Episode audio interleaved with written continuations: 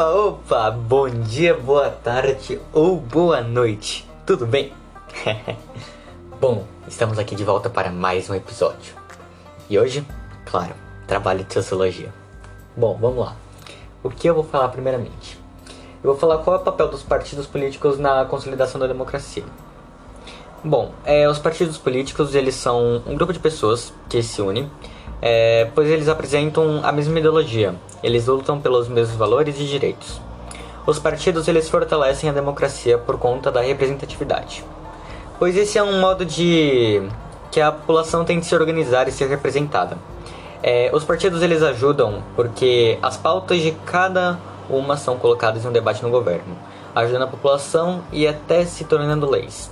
Ou seja, é, o povo ele precisa de uma coisa e quem vai estar representando o povo, o povo, isso mesmo, os partidos políticos.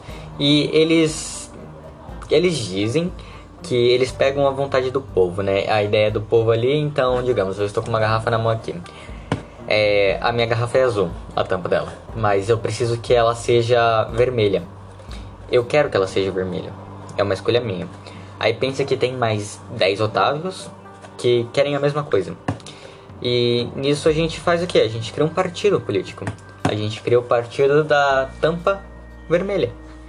E nisso a gente vai em busca pela, pelo nosso direito de requerer que a tampa da garrafa que eu tenho aqui nas minhas mãos seja vermelha. É mais ou menos isso.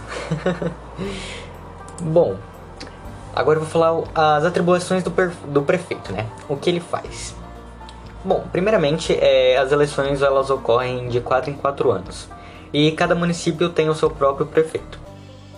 É, ele é o chefe do poder executivo do local, ou seja, ele administra a cidade.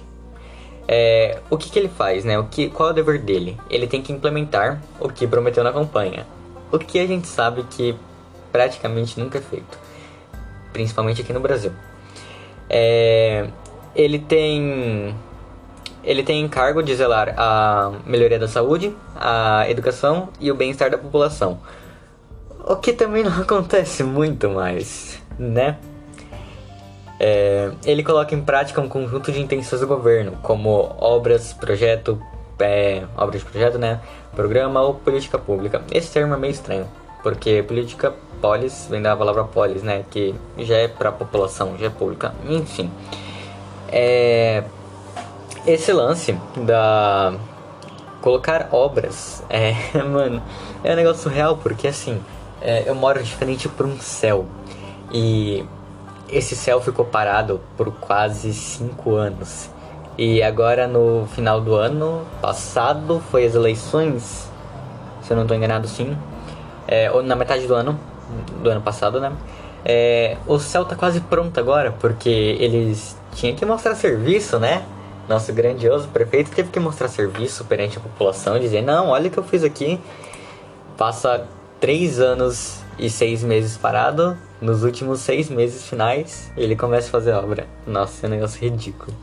Bom, agora eu vou falar sobre o governador, né? O que, o governador faz?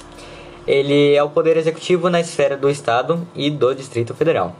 Ele orienta a administração do país e representa na, nas relações jurídicas, políticas e administrativas. Ela defendendo seus interesses e buscando investimentos juntos ao presidente. Esse é o governador, viu gente? O governador do estado de São Paulo é o Dória. É, seu mandato também é de 4 anos, ou seja, as eleições são de 4 em 4 anos.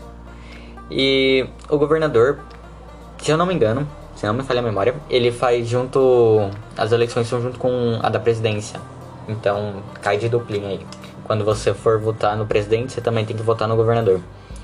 É, ele exerce algumas funções que também cabem ao prefeito, né?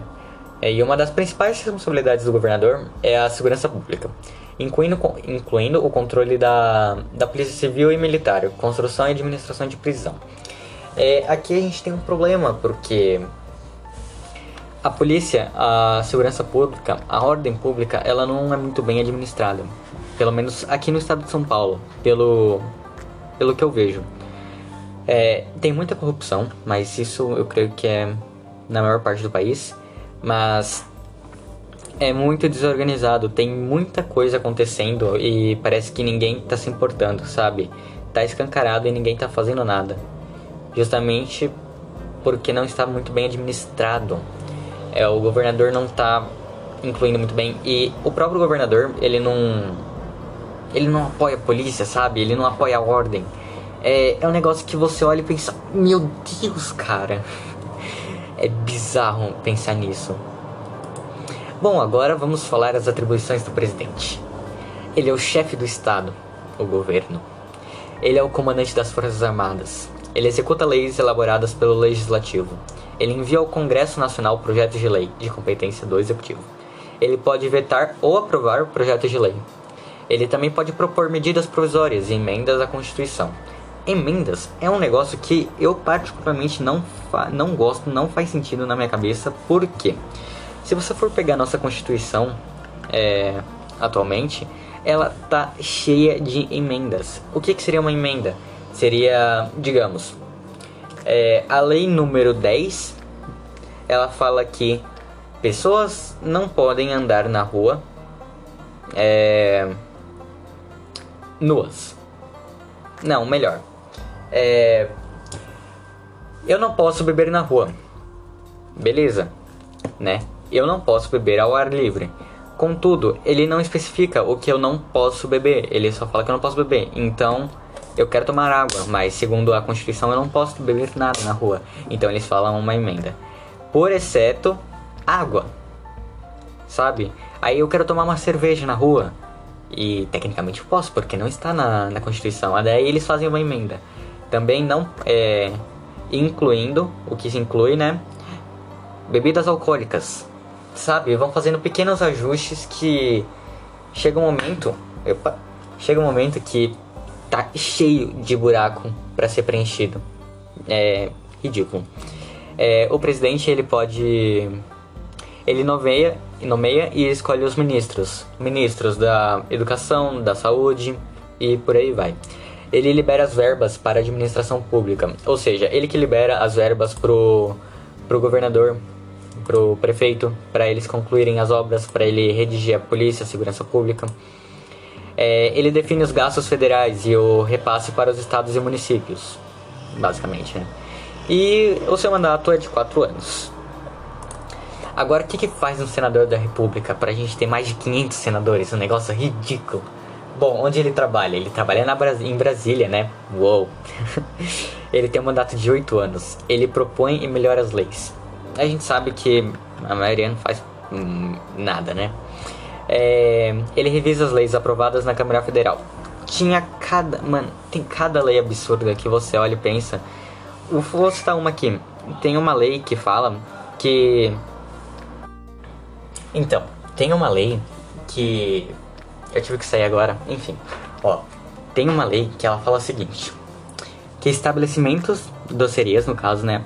elas têm que ter obrigatoriamente um, uma espécie de lixeira específica. Ela não pode ser aquela comunzinha retangular, sabe? É, ela tem que ter um formato certinho, um negócio ridículo. Tinha uma também que ela foi vetada um tempo atrás, que ela dizia que as chaminés de São Paulo elas não podem ter a coloração preta. Aí tá, tudo bem, né? Mas aí você pensa assim: onde que São Paulo tem chaminé? nas casas. Me diz, onde? Onde? E. Ah, não, não era preta, era, era alguma cor que, que não podia, que não fazia o menor sentido. Sabe? É, é um negócio bizarro. Toda vez que você olha assim é, é estranho pensar. Então, ó. É, ele julga o processo contra o presidente e ministro da República. Então, se tem algum impeachment, alguma coisa, os senadores eles vão ser um peso na contagem, se são a favor ou contra o impeachment.